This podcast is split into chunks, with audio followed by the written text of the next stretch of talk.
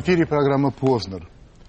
Гость программы, ну как вам сказать, я этого гостя знаю, я посчитал так лет 40. Я его знаю и ни разу не воспользовался его услугами. И вообще совершенно зря, потому что этот гость, художник, модельер Слава Зайцев. Здравствуйте. Привет. Значит, я думаю, что публика не удивится, что мы будем на «ты». Конечно, конечно. 40 лет все-таки, Да, да? даже, И больше, даже больше 40. Дальше больше 40, да, чуть-чуть больше, да. И э, по имени. Да. А, ну, ты знаешь, что у нас в начале вопросы, Да. некоторые вопросы наших зрителей, которые приходят на сайт Первого Я канала. программу вашу, да. Значит, Виталий Михайлович Грызунов, вы часто критикуете европейский стиль одежды, называя его тоскливым, когда во всем мире считают, что россияне чересчур ярко, в кавычках, самовыражаются через одежду и упрекают нас в безвкусице. Кто прав и что делать? Вы знаете, я думаю, нелепый немножко во- вопрос, потому что я никогда не, упрекаю э, в, серости одежды, а пос- поскольку я имею возможность видеть постоянно э, западных э, как говорится, художников, модельеров, и их коллекции, они неоднозначны. Разные художники по-разному проявляют себя во времени. Например, последний сезон вся серо-черная группа, ко- коллекции Диор, там, и, и Ланмен, и прочие крупные художники дали вдруг неожиданный поворот к черно-серому цвету. Но рядом с этим потрясающий Жан-Поль Готье, Гальяна, который дает фантастический по цвету коллекции. Яркие, очень сочные. Это- ты такого не говорил. Нет, не может быть так уж. и- Ну, значит, человек ошибся. Татьяна Андреевна Теплакова. Как вы считаете, нужно ли преподавать в школе азы моды? Например, в старших классах ввести уроки «Хороший вкус в одежде» или «Как найти свой стиль» и так далее. Я считаю, это замечательная идея, просто прекрасно. Потому что я считаю, что вкус надо прививать- с детства. Потому что, к сожалению, люди, которые выходят из школы, они абсолютно безграмотны, как правило. Если человек сам не пытается проникнуть в этот таинственный мир красоты, таинственный мир моды, то, естественно, по- получается очень масса казусов, которые порой э, превратно действуют на жизнь, просто отвращают жизнь, вообще ме- мешают жить человеку, если он элементарно не знает элементарных законов вкуса. Так что я считаю, что очень грамотно. Хорошая идея. Очень великолепная идея. Маргарита Тумановна. А почему российская мода до сих пор не может конкурировать с зарубежными брендами? Почему в мире нас почти никто не знает? Неужели у нас нет талантливых модельеров, способных покорить мир? Вы знаете, есть очень много талантливых людей. Я в силу своей профессии, я же постоянно, по регионам России, регулярно общаюсь, встречаюсь с людьми самыми разными, как говорится, профессий. Ну, в смысле профессии, как говорится, которые, которые тянутся к красоте. Я могу сказать, что на эти конкурсы, которые попадают, бывает очень много интересных людей. Но, к сожалению, действительно у нас не мода, как, как, как искусство, как момент такой чисто, даже не, не просто искусство, как потребление даже. Потому что у нас государство не заинтересовано в этом.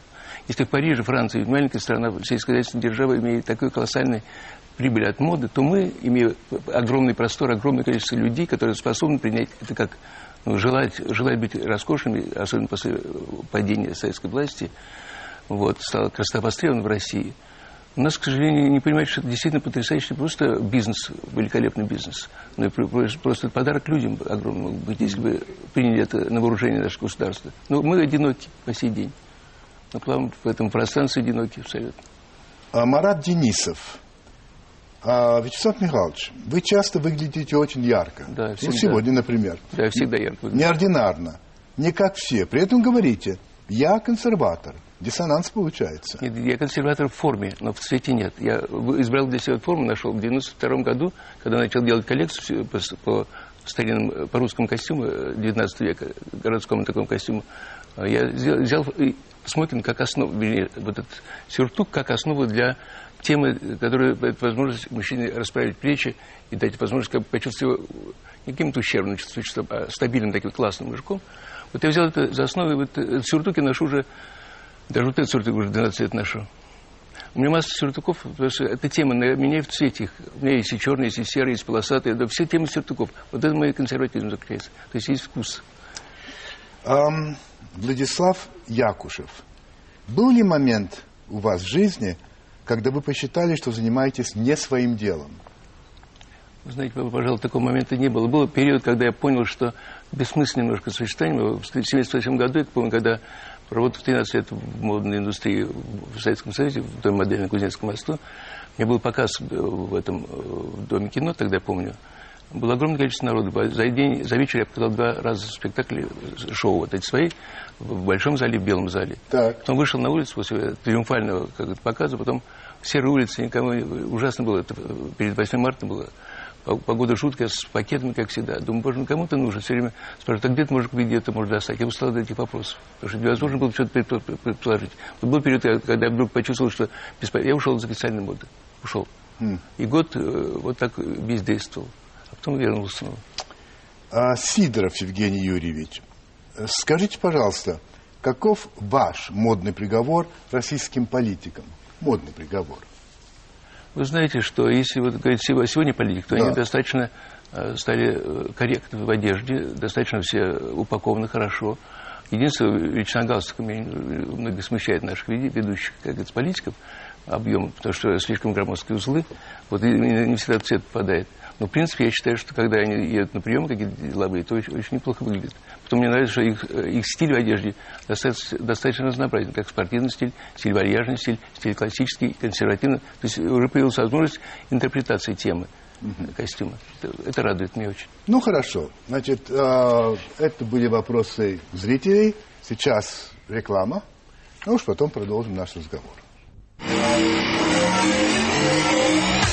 Эминем, Леди Гага, Пол Маккартни, Кэти Перри, Элтон Джон, Барбара Стрейзанд, Родион Щедрин и Валерий Гергиев, Бейонсе. И впервые на церемонии Мик Джаггер. Грэмми 2011. Трансляция из Лос-Анджелеса. Во вторник на первом. Замучила подагра? Боли в суставах? Full Flex, чтобы подагра не мучила. Мы предложили женщинам пройти семидневный тест ДАВ с одним условием. Прощайте зеркала. Через семь дней они почувствовали разницу. Крем мыло ДАВ уникально. Оно на четверть состоит из увлажняющего крема, который глубоко питает кожу и делает ее более гладкой и сияющей. Зачем на кухне новое полотенце? Англичане, например, по традиции готовят в нем рождественский пудинг. Натрем полотенце маслом, выкладываем ягодную массу, и опустим вариться. Думаешь, что полотенце безнадежно испорчено? Ну, не знаю, как у англичан, но у меня оно будет чистое, как новое. Представляем Ариэль стопроцентный эталон, который удаляет даже такие сложные пятна, оставляя вещи чистыми, как новые. Ну вот, даже самый взыскательный английский лорд не поймет, где новое полотенце, а где постиранное с Ариэль. Ваш пудинг, сэр? Ариэль. Безупречно. Чем больше пачка Ариэль, тем меньше цена за килограмм.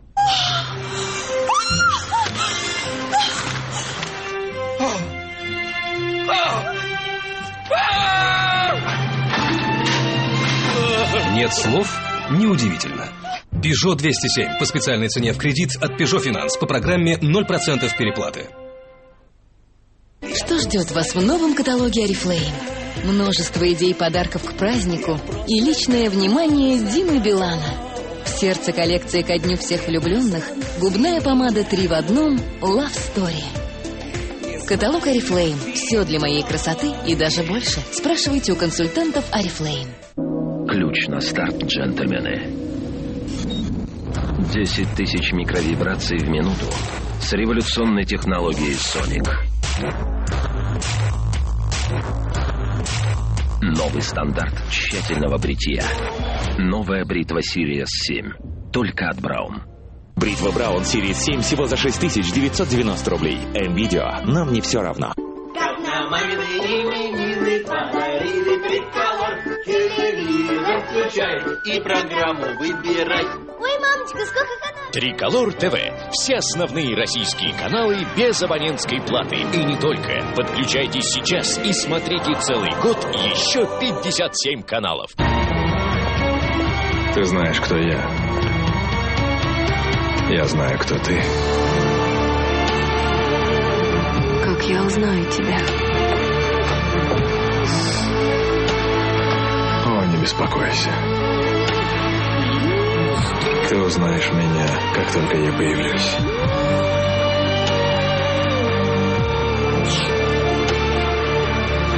Dior Homme.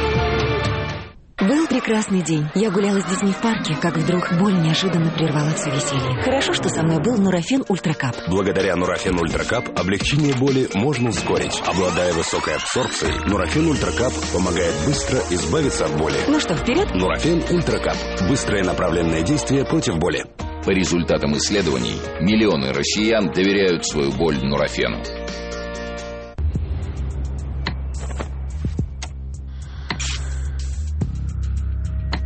Приготовлен ко дню, готов к ночи. Boss Bottled и новый Boss Bottled Night. Ароматы для мужчин.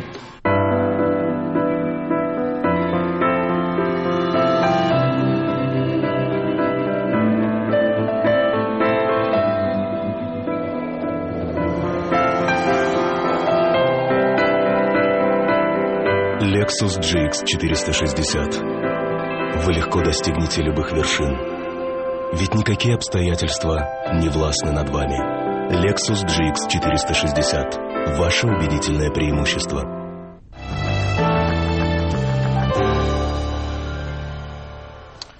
Слава Зайцев – это, в общем говоря, бренд. Это бренд, реально. Их не так много в нашей стране. И говорят, что это появилось, э, вот это Слава Зайцев, сочетание, появилось в какой-то степени благодаря Молотову. Молотову. Это как понимать? Нет, не благодаря Молотову, потому что когда Молотов, когда я родился в 1938 году, у нас в портрет висел э, Молотов в доме, в Иваново. И мне папа... Прямо на стене? На стене висел портрет Молотова в 1938 году. Так. Вот, а папа звали Михаил. Он говорит, давай назовем Слава, пускай как Молотов будет такой выдающийся человек. Вот видите, а, а мне не понравилось то, что он потом, когда, уже позже, когда узнал, что он истязал свою жену, мне очень понравился имя Вячеслав Михайлович. Я говорю, что, ребята, не называйте меня Вячеслав Михайлович, пускай будет для всех Славы лучше. Вот таким образом появился Слава Зайцев. Понятно, хорошо. А, цитирую тебя. «Не хочу обшивать вождей». Вот так называлась статья тебе в одной газете, в одной из газет. И в то же время твое имя на протяжении десятилетий упорно ассоциируется ну, как сказать, сильными мира всего. Я спрашиваю, дыма без огня не бывает? Все-таки ты обшивал вот, великих Я людей? консультировал, консультировал великих людей, консультировал, но не обшивал. Например? Например, я, ну, у меня были такие интересные встречи с Косыгиной, дочкой Косыгина, потом с э, мадам Шаронадзе и женщин, потом Фурцева, Екатерина, Екатерина Фурцева, прекрасная совершенно была женщина, вот, Терешкова. А вот э, таких, как Горбачева там, и мадам Брежнева, нет. Потому что я категорически бежал от этих людей. Потому что было бы, да, я не, не пытался не, не сталкиваться с этими людьми, потому что я знал их.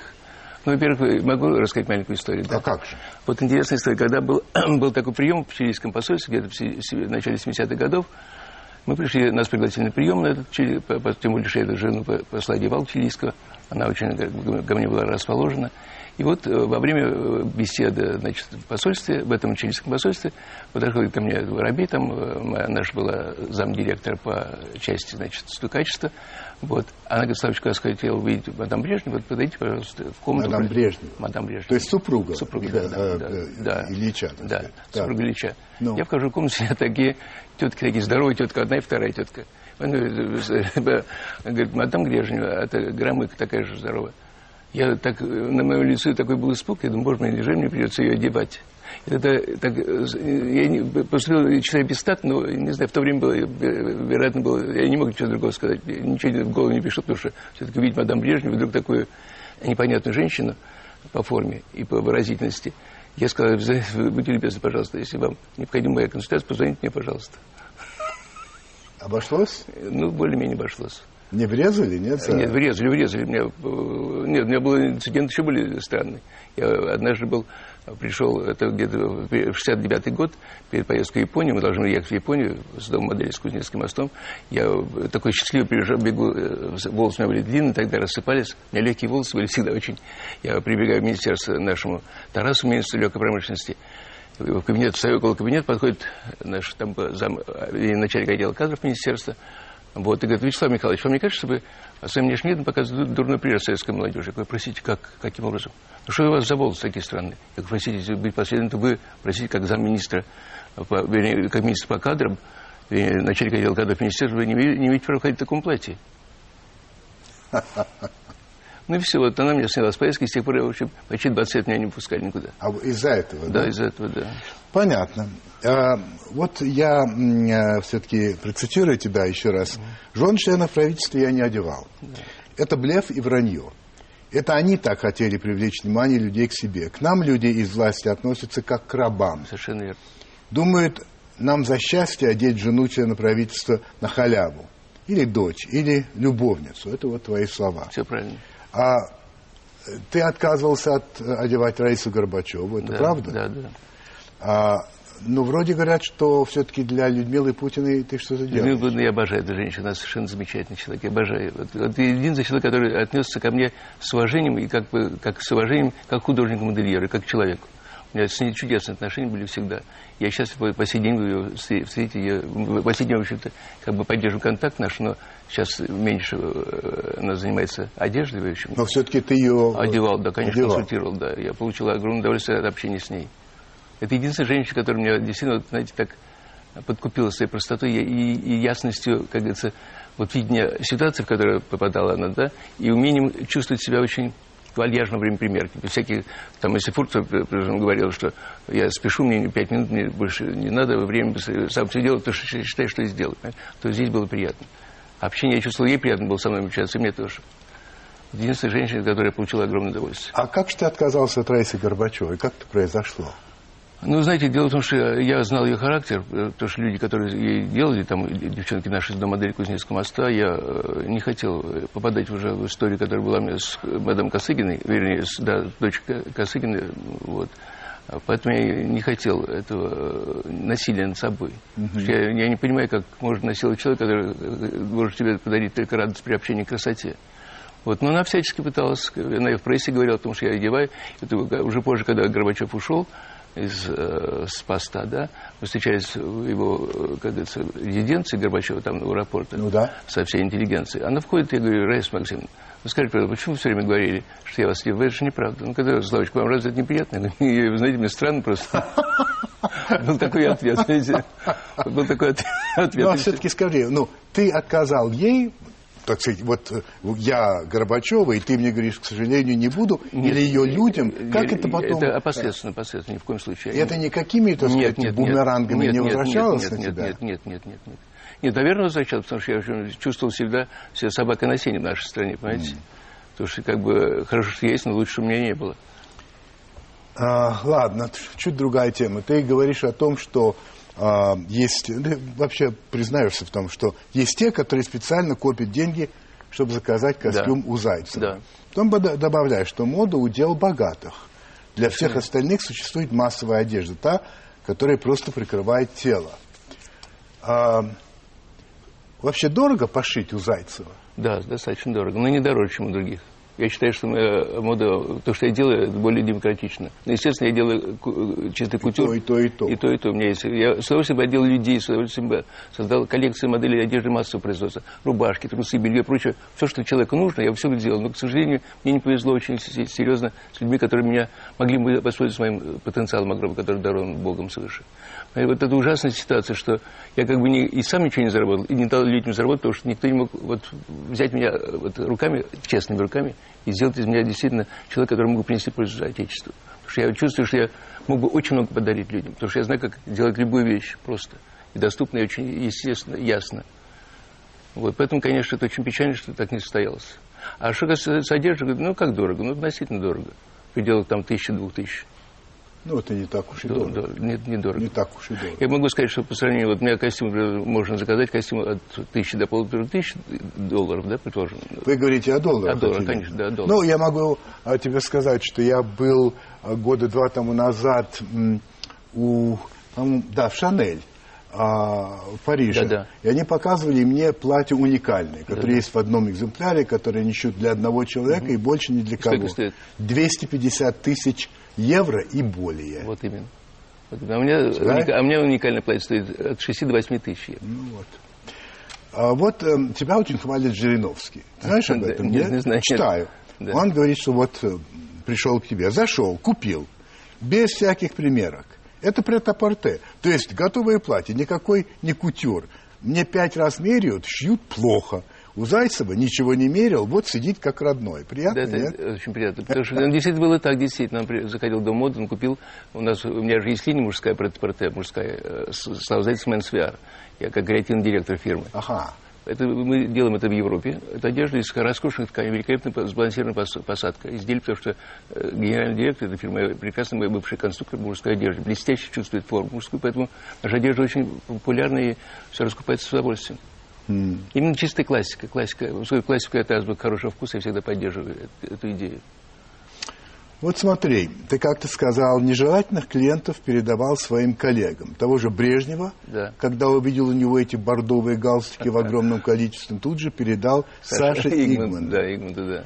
Недавно, говоря об этом, вышла книга Саши Игманда, да. его мемуаров под громким названием «Я одевал Брежнева. Тебе не завидно? Нет, абсолютно Чтобы нет. ты вот такую нет, книгу написал? Нет, не дай бог, нет. Я, нет? Нет, нет, совершенно не нужно. Совершенно. Я никогда не, не ломался перед этими перед высшими инстанциями. То есть мне никогда не доставляло удовольствие быть вот рядом с этими людьми, потому что я чувствовал себя всегда как бы рабом при них, потому что они всегда очень высокомерны были. Кстати, вот э, твоя бывшая супруга, я Маришка, вот, наткнулся да. на ее высказывание тебе, Марина. Она говорит вот что. Слава ни от кого никогда не зависел. Не дал никому себя купить. Ни партии, ни покровителям. Он абсолютно свободен и честен. Вот э, быть абсолютно свободным, э, конечно, невозможно. Конечно, абсолютно, абсолютно свободным. Понятно. Но особенно при том, что, по твоим словам, ты говорил, что 16 лет отдано государственной моде. Вот я хотел да. тебя спросить, что такое государственная мода вообще? Бывают государственные моды? Вы знаете, это, это работал до модели Кузнецкий мост, 60 человек художников, без, безымянных. Так. Работали все, потому что мы были просто советские люди, мы не были индивидуальностями. В 65 году единственное появилась Слава Зайцев, которую тут же запретили заметь, когда на Западе написали большую статью обо мне. Значит, Слава Зайцев – это русский Диор. Тут же появилось 60 Диоров. Статья появилась, Таша Разбышева, у нас был главный инженер. У нас в Доме моды 60 Диоров сразу. То есть у нас боялись личности. Поэтому вот это безличие ужасно было как бы такое... А, очень пагубно влияло на формирование человека, вот его желание подарить людям радость, прикосновение к красоте. Предложим, на 60 человек работает, художественный совет проходит, для мужчин, для фабрик. Нас замечательные художники, Телегина, Гагарина, Смеркин, там, Сергей, замечательные художники были, чудные дев, девчонки. Фуэда, Тамара, Макеева. Ну, чудные ребята, девчонки были великолепные. Делают прекрасные коллекции для фабрики, да? Вот платье простой рубашный стиль, накладные карманы с клапаном, короче, погончик так прочее сделан, военизированный стиль. Вдруг, пожалуйста, художественный, не пойдет, почему очень много карманов. Снять карман, снять клапан, снять погоны. Остается три дырки, два шва. Три, три дырки, два шва, это вот советская мода была. Скажи, а вообще, а была ли какая-то связь, на, на твой взгляд, между политикой и модой? Была, была, была? Была прямая связь. Прямая даже? Да, да, да. да. Они категорически не, не, не признали никакой индивидуальности, не, не давали возможности развиваться индивидуальностью. Хотя мы могли делать, вот когда это было международно, выходили по линии СЭФ, существовал по линии СЭФ, выходили художники всех стран Содружества, собираясь в разных городах, столицах этих республик. И тогда мы делали коллекции очень красивые, с расчетом на то, что, в общем, не быть хуже других. Да, Запад мы делали тоже роскоши коррекции. Но внутри почему-то все время упиралось на то, что вот это вот время, которое отпускали на, на изготовление изделий, на, на, на пальто тоже 30 минут, там, на платье 20 минут, вот за эти 20 минут можем что сделать? Стратить это. Ну, да. вот, вот этим все было продиктовано. Знаешь, ты довольно много или довольно часто говоришь о некотором одиночестве. Вот, а, вот ты как-то сказал, я живу один уже больше 30 лет, и от этого никоим образом не страдаю. Ну, допустим, даже 2000 год ты встретил один в своем загородном доме, фундасьон, как ты да, его да, называешь. Да, да. Вот. Ну, и ты и это сказал. Мне много хочется сделать, и я знаю, что много могу, но я немножко устал плевать против ветра, да. устал быть в одиночестве. Ну, там о личном я тебя не спрашиваю, но а почему ты оказался такой ну, я не знаю, белой вороной, что ли, в своей профессии. Вы знаете, мне кажется, свыше продиктовано, понимаете. Я всем обязан проведению, понимаете. Вот мне кажется так, потому что я плачу одиночество за свой талант, по-моему, понимаете. Но я, я страдал, один период я страдал от одиночества, а сейчас нет. Вы знаете, я бегу теперь домой. стараются как можно быть дома, потому что так много интересного можно сделать вокруг еще. Столько интересного нужно сделать, успеть. Времени осталось не так много, а э, потенциал огромный еще. Поэтому, естественно, я и бегу к себе. Почетный гражданин Иванова. Да. Почетный гражданин Парижа. Теперь почетный гражданин России стал. Кого? России. России. Да, получил. Но вот не Москвы, Нет. как ни странно. Москва Нет. как-то не особенно тебя, Да. не знаю, как ты так Не при- ласкала. не- не никогда. А, ты как ты видишь, когда ты только появился, говорили, куда ты, Ивановский ситцевый, мол, Да, лезешь. Сереж, да. Вот Был первые годы, да? Первый год, да. А вот, Я и вот, еще, э, еще вот- около так. Около говорил вот так вот. Чего ты лезешь, что не так. Вот такие тоны. а Их смущало очень эта манера. Ну да. А, вот скажи, пожалуйста, почему, если так, ты не переедешь в Париж? Знаете, Володя, извини, пожалуйста, э, сейчас хотел сказать вы сразу. Дело в том, что вот я настолько русский человек изначально, мне не хватает тоски по родине. Есть я приезжаю за границей, сразу моментально через 2-3 дня начинаю тосковать. Вот я вот посмотрел всю красоту, увидел все, показал, там что-то что приобрел, и бегу домой в это, в, это, в это одиночество, в эту тоску, которой не хватает. Вот, понимаете, э, душа русская очень. Душа рвется... Вот, Душа русская требует тоски? да. Требует. Да, требует, да. Вот, вот, Хотя ты производишь впечатление человека веселого вообще, Я- сколько нет, я, я весел- я веселый Ты хохочешь, Да, ты я там очень- все, но тоска все же, значит, э, где-то сидит. Да, да, внутри. Вот это, знаете, это поразительная песня, песня вот Аллы Пугачева, поэтому вот, э, по дороге, помню, э, как, как едет ки- кибитка по дорожке, э, цирковая кибитка, вот эта вот, вот песня замечательная, такая тягучая, вот, вот, это она точно передала на состояние души, вот моя личная. Когда очень все здорово, но когда немножко вот от всего этого отойдешь, то то очень тоскливо, то, что такая потрясающая страна, такая, такие удивительные люди, и так они бро- заброшены ужасно, понимаете. Вот хочется помочь людям принести ощущение радости. Чем устраиваю показ для того, чтобы люди порадовать их. Хоть какое-то мгновение прикоснуться к красоте. Уж даровано так свыше много. Тебе сколько лет? 72. 72. А перед началом этой программы а, ко мне подошла наша гример. Да. Гримерша я не люблю. Ну, гример, гример. гример, конечно. Гример. Очень толковый, кстати. И спрашивает меня, как вы думаете, Зайцев что-нибудь делал со своим лицом? Да я нет. я точно знаю, что нет. Нет, никогда. Вообще никогда, Никогда не делал я ничего со не- своим лицом. Ну, может, ухаживал там, Да нет, мазал нет, там да же нет, кремом, нет, я не нет. знаю. Ну, Но, бритья а вот так, чтобы... Нет, нет. ничего такого не делал. А, значит, Это, тем не менее, прочим, волнует очень много людей. ходят слухи, да, что Зайцев принимает пилюли молодости, умывается только термальной водой, может быть, я не знаю, или сидит на особой диете. А, значит, дальше ваши твои слова. Моя рожа всегда светится и не искажена завистью и морщинами. Совершенно Это верно. себе. Совершенно верно, А да. все-таки есть какой-то секрет молодости, как ты считаешь? Вы знаете, я думаю, что это, во-первых... Слушай, мы с тобой на «ты» Ой, или да, на «вы»? ой, извини. Ты хочешь, я переходи? Нет, нет, нет. Я лучше- могу нет, перейти Володь, на «вы» нет, очень нет, легко. «ты», на «ты», на «ты». Ну, просто я давай. бываю иногда, просто уважаю тебя, просто... Да. Ну, ну, уважай меня на «ты», пожалуйста? Так вот я могу сказать, что Да. иногда... Я сбился. Ну, э, насчет, тема. вот А, рецепт себя. молодости, есть ли такой вообще, в принципе, Я думаю, на что твой нет. взгляд? Наверное, масса же все изобретают всяких... Ну, я кремов. имею в виду, я не знаю, может быть, это просто, Это как генно, сказать, генно. а, жить в ладу с собой, может Наверное, быть, да. это Вы знаете, получать меня- от вот, профессии колоссальное вот, совершенно удовольствие. верно, да. Вот именно для меня работа это самое большое счастье. Я живу этой работы, поэтому даже когда мне очень грустно, я встаю утром, предположим, да, усталый, мятый такой весь, мало выспанный, я одеваюсь, нормально прихожу на работу, я сейчас свечусь, моментально свечусь, потому что вот я испытываю радость от работы. Я бы, если бы была возможность, я работал все 24 часа, если была такая возможность. Я такой получаю огромное удовольствие от общения с людьми, а то, что я могу сам что-то вырезать, что-то померить, что-то создать, то рисовать, вылепить.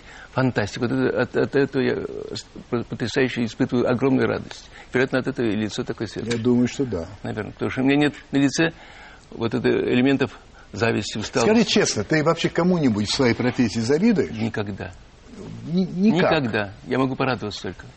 И, и, позовет белая, рады, белая зависть такой, предположим, ну там, э, Гальяна, потому что, он может воплотить свои идеи так легко и просто, потому что выбор ткани огромный, выбор, э, у него работает огромная армия людей, а у меня работа все время один, все своими руками делаю, все своими руками, заработаю ткани, на ткани деньги, э, леплю формы, покупаю аксессуары, все свои деньги делаю, понимаете? То есть для меня жизнь это сплошное такое стремление по- по- открыть для себя какие-то новые вещи, которые дают возможность максимально не воплотиться, воплотить свою идею, понимаете? Поэтому, естественно... Понимаю. Российская мода никому не нужна. Это твои слова. Да. Сказанные, в общем, где-то, ну, год назад. А, значит, я с этим, в связи с этим два вопроса. Во-первых, существует ли вообще русская мода? Я просто хочу знать. И во-вторых, разве мода это, это, это понятие национальное? Ну, конечно. И- и- Да? а, Нет, буду многонационально. Она- У нее каждая, каждая страна вносит свои коррективы, то есть самобытность вносит коррективы в моду. Но, в принципе, мода сегодня интернациональная даже. Китай, Япония уже одели вся европейская Вот одежда. именно. Понимаете?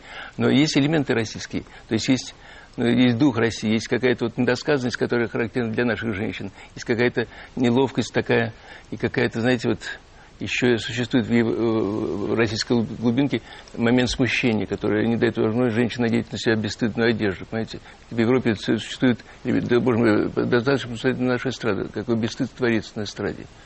Уже совсем все оголились. Ходят девчонки, и особенно эти новые группы девчонок. Это ужасно совершенно. Какая может быть культура, какая может быть мода, мода в честном виде. Я не могу понять, что происходит. Ну а почему ты говоришь, что русско- российская мода никому не нужна? Это вот ты из Ну, чего ну, ну, исходишь? ну, потому что у нас правительство не принимает никаких решений, ничего, оно не защищает людей. Если на Западе, предположим, художник-модельер молодой имеет возможность в, в Англии и во Франции дат- датирует его, участвует в выставках, в международных показах, их датируют, и покупает билет, стоит условия. Их датируют? Конечно, конечно, обязательно. Обязательно. Когда молодые... Даются условия для, для работы в Лондоне. Специально существует целая улица маленьких магазинчиков для молодых, которые э, государство им дает как бы в аренду, но очень на- по, по позволительной цене. У нас этого ничего нет. Мы абсолютно выброшены. Сейчас заполонил э, наш, наш рынок, заполнил... заполнил Ты об этом как раз э, говоришь. Да, да. Я, ты говоришь, не реализовался, и здесь это ко- никому не нужно. Здесь предпочитают все привозить с Запада, открывают магазины Валентина и Версачи, и нет ни одного русского, который бы пришел и сказал, Слава, мы тебе поможем, откроем твой бутик, наладим хорошее производство, закупим классные ткани. Да, да, совершенно верно. А, но ведь тебе предлагали открывать магазины на Западе, ты отказывался? Да, да, Я не хочу на Запад. Зачем я на Запад? Запад так перенасыщен одеждой. Там так много художников, там та- так блестяще все выстроено, что зачем на Запад? Нам нужно помогать нашим людям. Я русский художник, я быть полезным русским людям. Понимаете? Это очень печально, действительно, что у нас сейчас все, все крупнейшие маркеты там в России. То есть не надо ездить сегодня в Европу, только единственная разница в ценах. В цене большая. Там в цене э, у нас в три раза все дороже продается. Но если ты говоришь, что э, мода никому не нужна, значит, ты никому не нужен в России. Получается так. Ты занимаешься все-таки модой прежде всего. Почему ты остаешься в моде? Что тебя держит? Вы знаете, как маленький принц, знаете, вот он- я приручил людей, которые уже, я не могу их бросить. У меня масса клиентов, которые меня любят, которые при- приходят до моды, которые живут за счет клиентов. Дело не в деньгах? Нет, нет, нет, абсолютно. Какие деньги, смешные деньги? Если я вам скажу, какие зарплаты мы получаем, будет странно. Зарплата у нас э, максимум 30 тысяч. От 15 до 30 тысяч э, рабочий получает. Ну, а для тебя, по-моему, источником все-таки заработка являются духи? Маруся, конечно, нет? конечно, конечно. Это, это единственное, что дает мне Ты выживать. даже пишешь, если бы у меня не было парфюма, я бы и по сей день сидел с голой же. С голой жопы, да, совершенно точно, да, совершенно верно. Это От только- государства за 25 лет существования, продолжая твои слова, а, Дома моды Вячеслава Зайцева, мы никогда и ничего не получали. Никогда. Ну хорошо, а скажи, пожалуйста, а дом Карден или дом Валентин или дом Шанель от государства что-то получают? Ну, Они когда становились на ноги, они получали дотации. Первые шаги. Ты уверен в этом? Больше, чем уверен. Больше, чем уверен. А вы никогда ничего? Мы никогда ничего не получали. Никогда. Пьер Карден Выдающийся человек, обожаю совершенно человека. сыграл роль в твоей Огром- жизни. Огромную роль. Расскажи об этом, пожалуйста. Знаете, интересно, знаешь, Володя, дело в том, что когда однажды э, в 65 году они приехали в Москву, Пьер Карден, в компании 130 человек было высшего света Парижа, э, Ж- Жильбер Быко привез э, тут целую группу художников, вернее, целую группу высшего света Парижа. Так. И среди этих высших света Парижа был Пьер Карден, Маргуан, который э, Диора тогда возглавлял, э, Ги- Ги- Гилья Рош, художник, потом масса было замечательных художников и прочее, прочее. И тогда попал этот круг людей. Совершенно неожиданно. Пришла журналистка, извини, я выпил, ладно, водички, тоже с соком. Ну как же, для этого стоит? Ну. Э, очаровательная рыжая, рыжая журналистка, это 65-й год, начало весны, апрель, Так. апрель месяц, вы знаете, хотел с вами встретиться э, Карден, потому что он Это слышал- наша журналистка? Нет, нет, это французская Французская журналистка. журналистка. Да. На Ну, каком по- языке она На, на русском языке. Она, Она говорила блестяще по-русски, по-русски, да. Мгм, Так. Отчаянно рыжая бесит. Пока мы ехали с ней потом, да, я пришел в дом моды, в дом модели на Кузнецком, ну, моду- начал работать на Кузнецком мосту. Я пришел, я говорю, знаете, я вынужден, как это сказать, что я иду встретиться с Карденом. И вот э, приехали французы, он говорит, категорически нельзя, в общем, партийная организация тоже у меня заслон сделала. Говорит, вы пошли подальше своей партийной организацией. Я говорю, я, если я не встречусь с Карденом, я просто для меня это погибель, тем более, что я в то время жил этой идеей. Я был, во сне был у Кардена, у Дера дома, в мастерских везде был, я просто болел этими людьми. И, вдруг- и живой Карден появляется. Вот. Я пришел в, это- в- в- в гостиницу Киевская, тогда они остановились в гостинице Киевской. И вот знаете, интересно, я тогда, у меня нечего было надеть, пошел, купил пальто за 17 рублей у нас на аэропорт, метро аэропорт, какой-то такой букле, буклированный серо-черный, такой красивый, венгерский. У Лёбы с Барском взял пиджак, э, замшевый пиджак. Вот, мы с Региной с Барской очень, вообще дружили очень здорово. Вот, чтобы прилично выглядеть, потому что у меня ничего не было просто. Вот. И по- пошел в этот, э, в дом, э, в, на гостиницу. На, с- гостиницу, Да. на встречу с ними. Знаете, интересно, значит, я вхожу в гостиницу, поднимаюсь по лестнице, вот в вестибюле стою, так лестница, смотри, идут люди, они спускаются вниз, а сверху с, с завтрака, и свой карден живой. Я, знаете, э, я- у меня все внутри задрожало, как просто как у ребенка, знаете, от страха, от, от возможности увидеть этого живого человека, пожать ему руку. Я говорю, Пьер, так э, тихо сказал, крикнул очень здорово от, от страха. Он видел, так, э, кто его зовет, слова, о, слова, и все, здесь мы следили, вообще потрясающе. Он меня схватил, э, повел к себе в, в- в- в номер, показал свои работы. Вообще, э, очень, я, я, забыл все английские слова, которые я знал. Что-то лепетал, было странно было. Он говорит, пойдемте, пойдемте, пойдемте, пойдемте с нами в этот Кремль, на вооруженную палату. Очень, короче встреча потрясающая. После этого мы очень с ним подружились. И он после приезжая уже в Москву, когда приезжал уже как э, э, этот, с коммерческими целями, пытаясь открыть бутики здесь, я помогал ему очень здорово в этом плане, помогал, курировал его коллекции, это давал манекенец, помогал очень показы проводить.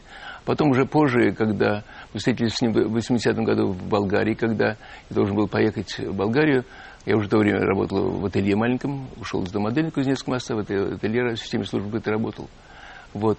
И когда мы приехали в Болгарию, кстати, в Болгарию меня тоже не пускали. Меня в то время никуда не пускали. Он поставил условия категорические. Или, или Зайцев приедет, или я вообще не появлюсь в Болгарии. Болгары договорились с нашей партийной организацией, меня выпустили. То есть, Болгарию, да. Так что Карден оказался еще Да. э, Очень- этим э, паровозом, который, Да, да, да, паровозом. локомотивом, который тебя Потрясающе. выпустил. Нет, вы знаете, потрясающе. Он потом мне привозил ткани, прислал целый сундук мне ткани, роскоши я делал в начале э, 90-х годов. Ты с ним еще общаешься? Конечно, конечно, общаюсь. Вот недавно, я в прошлом году был у него с, с театром моды. Я его Семи- недавно видел на 70-летие. 85-летии а, нашей замечательной балерины Плесецкой. Да, да. Он же ее обожает. И... Я знаю, я был свидетелем этой обожания, потому что я был при первой встрече присутствовал. Моя это отрицает, но, в общем, я- это было всячески, как говорится, как не очень, при- она не очень интеллигентно поступила в данном случае со мной.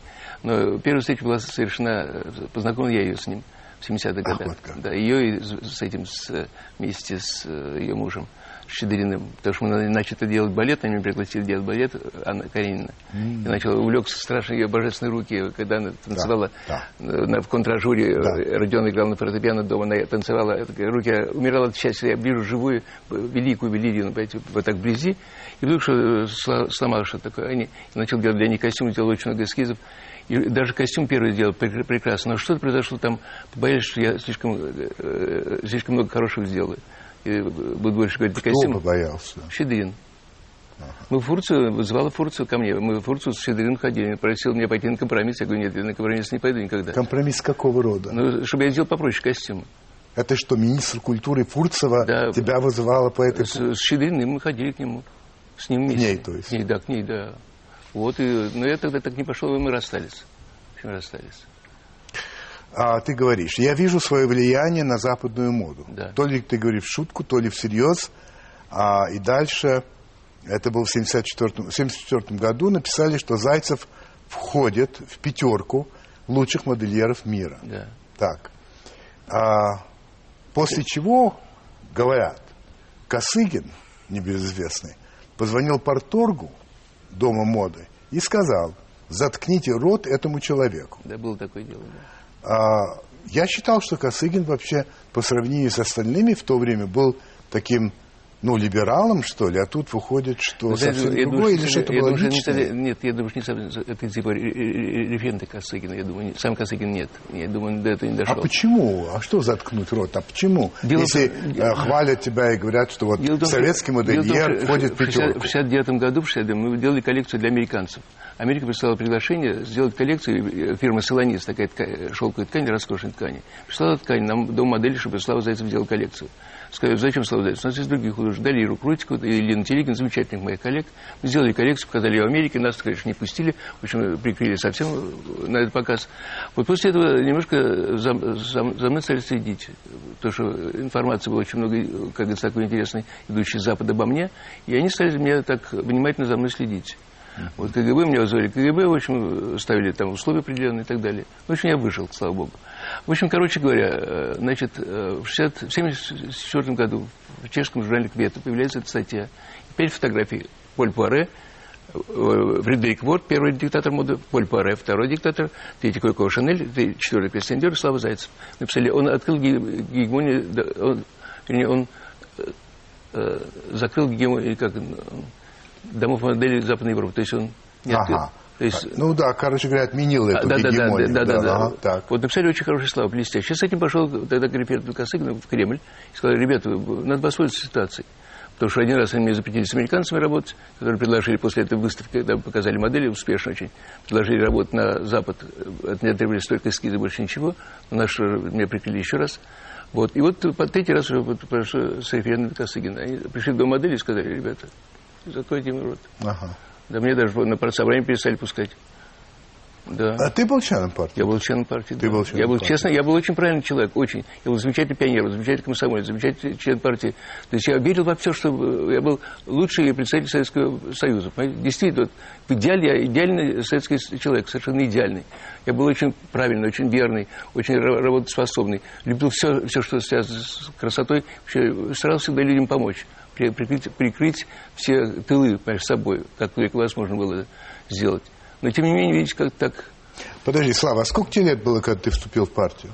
Я сейчас скажу, это был 66-й, 66 год, значит, мне было где-то 30, 38 год, сколько было? Ну, тебе было за 30. За 30, конечно, за 30, да. Но ты все-таки понимал, что в какой-то стране живешь? Я понял, конечно, я живу, я прекрасно понимал, что мы идем в светлом будущем коммунизма. А ты был вер... Не- Неужели ты в это я верил? в это верил, в том числе дело, верил в том Хорошо, а когда ты разуверился? Потому что ты же вышел из партии, надо Вышел, да, полагать. вышел из партии, Давно да. ли? Давно, я сразу, как только появилась возможность, я тут же вышел. А, вот видишь, говоришь, когда появилась возможность. Ну, дело в том, что Значит, когда- ты хотел выйти в Я какой-то хотел- момент? Конечно, когда я понял, что меня все время душит и давят, я, естественно, как Потому что тебя душит и давит, или потому что ты понял, что... ложь, ложь. Ага, что ты верил не в то. Да не в то верил, да. Именно, именно поэтому я когда... Я помню, когда в 86 году к нам приехали дом модели на Кузнецком мосту французские художники. В 86-м? В 86-м уже, да. Уже началась перестройка. Да, да. Ну. Приехали французские художники, э, с- с 16 выдающихся художников, э, их работ по по пять моделей каждой модели, и французы предложили э, устроить показ в Доме моды. Я устроил показ, великолепно устроил шоу великолепных художников, модельеры, Так. модельера манекенщика пригласил. И когда я вышел, сказал, а Готье тогда как раз делал вот эти, э, образ у него был проститут, был очень популярный, черные грудки такие высокие, э, конусом стоявшие, черные эти, бюстгальтеры. Я им не- неожиданно так сказал, вы знаете, вот э, Готье очень, э, как говорится, э, хорошо относится к проституткам, задает для них одежду вот такого плана. То есть пытается их сделать стильными. Вот после меня вызвали в райком партии, сказали, что запрещаю запрещаю вам вообще разговаривать. Что такое, как бы сказать со сыном о проститутке. Я говорю, прости, а в чем, что здесь такого ужасного, я сказал. Профессия прекрасная, древняя профессия, существующая. Не, ну уж, конечно, ты перебрал. Скажи, Слава, значит, твой отец, если я правильно помню, а, попал во время войны в плен. Да, потом бежал. Потом бежал. Потом дошел до э, конца войны, Дошел, домой. потом был арестован уже с советской стороны. Да, в Харькове их сняли. Сидел в лагере как враг 10 лет, да, народа, да, да, правильно? Да, да. Во-первых, был ли он реабилитирован? Да, был, конечно. И когда он сидел, э, на тебе как-то отражалось? А как же я был сын изменника Родины? Я модельером я стал именно поэтому. Как? Потому что меня не принял после школы меня не принял ни один техникум. Ни единственный техникум, который принял химик, технологический техникум города Иваново. То есть ты не собирался, Я не собирался, этим заниматься? абсолютно не собирался. Совершенно. Я мечтал был артистом театра оперетты. Мечтал. Ты я, хотел петь? Я пел, танцевал, декламировал. Да я, ну был- что ты я говоришь? блестящий был, я блестящее актерское мастерство обладал. Я с мамой пел в 10 хорах, был, запевал со своим другом. Причем потрясающая вещь. Вы знаете, я мечтал быть, потому что в театре Ивана был самый лучший театр оперет. Я мечтал быть опереточным артистом, поэтому я уже с второго класса в дво- дворец пионеров ходил. Э, Занимался, потом я же в театре участвовал, в драматическом театре играл две роли в большом, в 14-15 лет. Ваня Карин, Сережа Карин и в семье Дмитрия Ульянова. То есть я был э, совершенно готовился быть артистом.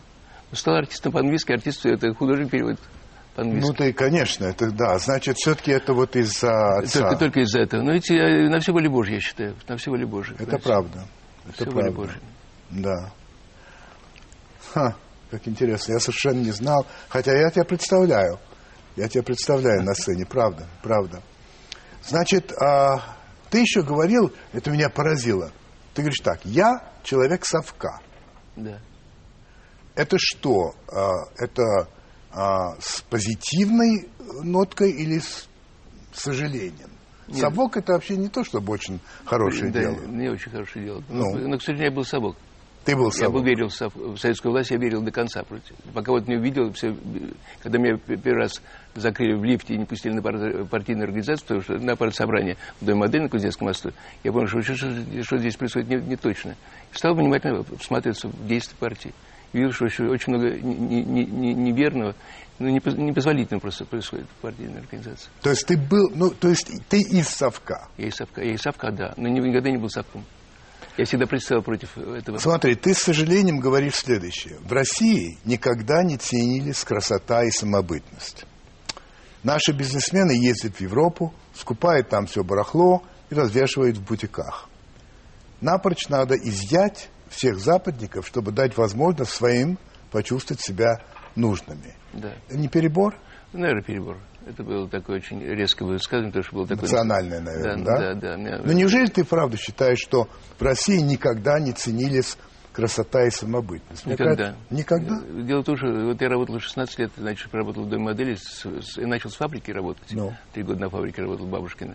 Как делал телогрейки и сп- и спецодежду для села области. Потом 13 лет работал в на Кузнецкой, в основном человек художественный руководитель, то есть занимаюсь практически направлением моды, разрабатывали направление для страны, понимаете, создавали направление моды для Да. страны.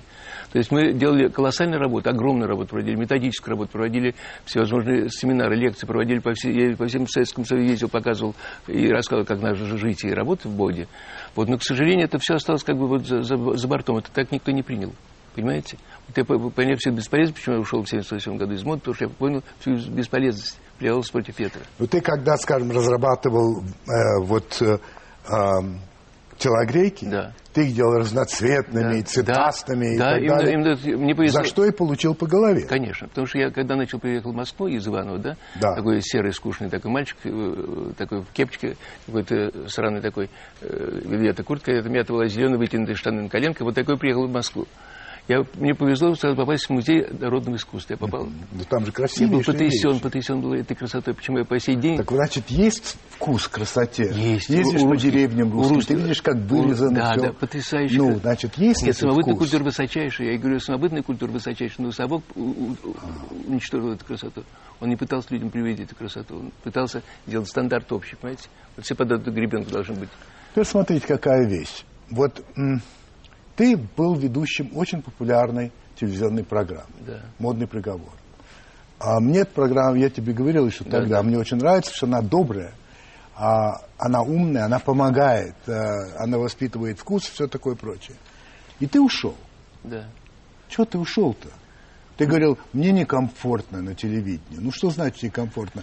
Ты же делал замечательное дело, ты имел возможность обратиться к очень большому количеству людей. Ну, Я делаю с удовольствием. я делаю А потом ушел. А вот я почувствовал себя э, дискомфорт в себе в самом, понимаете. Когда вот э, заболел, я почувствовал, что мне что-то трудно стало с речью, я почувствовал, что я не смогу быть до конца правильным, вести себя, понимаете. вот как. Вот, именно, я, именно поэтому, чисто со- со- собственных соображений. Хотя передача прекрасная, я очень жалею, что я ушел, но, в принципе, я уже не могу там вести. У меня проблема с э, дыханием немножко произошла. Вот я сейчас стараюсь вылечить. Ну, подходим к концу. Значит, ты э, разрабатывал форму для милиции, Было такое дело, да. которые отменили Нет, сначала. Нет, нет, нет. Первый раз. Нет, нет, нет, нет. В 89 году я пришел впервые, э, сел в Петровку вместе с генералами Так. обсуждать. Тогда был, Ба- Ба- был Ба, на Б, Ба, министр, очень такой... Министр чего? Министр э, МВД? МВД, да, на Б фамилия. На «Б», ну, очень, хорошо, нет, ну, классный, на- ну, классный мужик. Бакатин, Бакатин? Бакатин. Бакатин. Чудесный мужик, очень такой... Да, симпатичный. Симпатичный. Да. Поэтому я согласился работать. Так. И Мы работали три года, создавали эту одежду, создали, я, у меня куча кое сохранилось, слава богу, осталось. Э, Создали форму, создали лекала, создали техдокументацию, сшили первую одежду, эту делали для милиции, как говорится, э, как же они назывались? В общем, неважно, первую группу сделали модели, прекрасно, все прошло великолепно совершенно. 91 год случилось, все развалилось исчезли. Нам, во-первых, за три года не заплатили ни копейки за работу до моделей, и, во-вторых, еще при этом облажали здорово потом, понимаете, когда стали, говорится, э, пришли новые власти, исчезли все эти лекалы, все это исчезло, потом стали на базе этих лекал делать безобразные вещи, потому что я предлагал людям, э, милицию, уважая к милицию, и относясь к, нему, с- к нему с большим как бы, пиетом, да, я пытался сделать, чтобы э, э, дубленка была из дубленка сделана. Ну, понятно. Кожа Сапоги из своей кожи, да, ну, нет. понятно, А я да. понял, что это бесполезно, понимаете, все это про- проворовывалось ужасно. Поэтому мне было стыдно перед ребятами, потом к милиционеру, который, потом говорили, Вячеслав Николаевич, что же нам создали такую одежду? Я говорю, ребята, я не виноват в этом деле. Как сейчас с военной формой. Мне предложили первым сделать военную форму. Я отказался, потому что я понял, что это я наткнулся опять на то непонимание. Юдашкин вроде Давали, Юдашкин, да. Он согласился сделать. Они жалуются, что вроде холодные очень формы. Ну, то, же самое, то же самое произошло, потому что, возможно, он сделал хорошую форму, но ткани дали такие дешевые. Везде проворовываются. Везде. Да. Ладно, а перед а, моим другом Марселем Прустом, который специально просил, чтобы я задавал тебе вопросы, я Да. тебе задам последний Да. вопрос. Что ты еще хочешь в жизни? Максимальная реализация. Ну, максимальная. что это значит? Как это ты Я видишь? хочу вот э, создать свою империю. Империю? Да. Чтобы я мог позволить себе сделать и одежду. Ну, как и Коко обувь. Шанель, вот Да, такого да, да, рода? Да, И обувь, и аксессуары, и дополнения, и дом, и все. Ну, все, объять человека своим теплом и вниманием. Дарить ему Для красоту. этого что тебе нужно? Ну, нужны деньги, и люди, человек, который... Поддержка, э, компания, да, поддержка, финансовая. финансовая поддержка. Потому что все остальное я могу... Вернется это? Я думаю, да, конечно. Сторится? Стоит, абсолютно. Потому что у меня огромный, огромный опыт. У меня потрясающий архив. Я сейчас собираюсь книгу делать с Эвелиной Хромченко. Она хочет сделать книжку Мгм. во мне. И готовлю архивы. Я обалдел, какие колоссальные архивы у меня. Боже мой, за 30 лет накопилось столько материалов уникального, который может, может быть таким потрясающим подсобным э, как материалом для дальнейшей моды. Потому что у меня все там собрано. Ну, дай тебе Бог. Итак, Марсель Пруст. Какой твой любимый цветок? А, орхидеи, Какая твоя любимая птица? соловей. Какой недостаток ты легче всего прощаешь? Я почти все недостатки прощаю людям. Кроме, кроме э, э, такого предательства. Вот я и спрашиваю, какой не прощаешь Я никогда? предательства никогда не прощаю. Если бы дьявол предложил тебе бессмертие, без каких-либо условий, принял бы? Никогда. Что ты не любишь больше всего? Ложь. А, из того, что принадлежит тебе, ты чем больше всего дорожишь? Бумага белая карандашом. Если бы ты мог изменить в себе что-нибудь одно, что бы ты изменил? Я бы э, здоровье себе сделал лучше. Проделал немножко, с- чтобы лучше было здоровье все, единственное. Кого из ныне живущих ты больше всего уважаешь? Есть ли такой человек? Уважаю. Да. Из своих близких или вообще? Вообще. Вон таких много людей, которых я уважаю. Я очень уважаю вас, например, очень. Ну, ладно. Ну, правда, правда. Ну, хорошо, ну, Слав. Нет, ну, я- Хорошо, Я могу сказать, любить, кого я, кого я больше люблю, уважаю очень много людей. Договорились. Оказавшись перед Богом, что ты ему скажешь? Господи, спасибо тебе, что дал мне возможность проявлять максимально себя в жизни. Я каждый день его прошу об этом. И благодарю его за это, что он мне дает возможность каждый день чувствовать, радовать, радоваться жизни, вот видеть свет, видеть свет, видеть людей, видеть, максимально воплощаться. Вот, вот за это я его благодарю каждый день. Это был Слава Зайцев. Спасибо большое.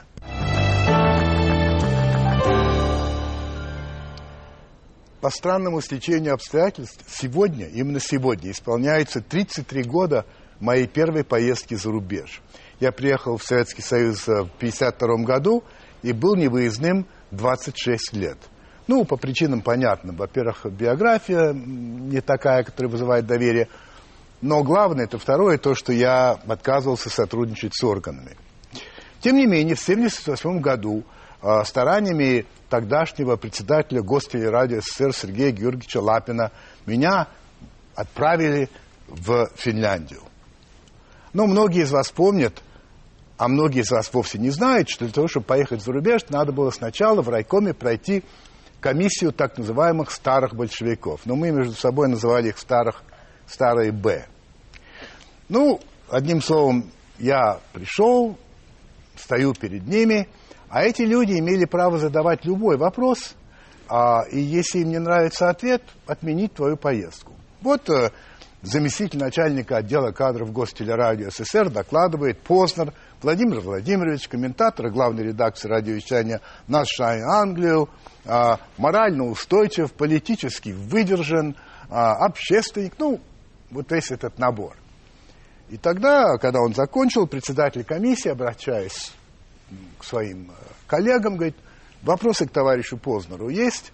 И тут какой-то пожилой, довольно отставной полковник говорит, да, у меня есть вопрос, пожалуйста.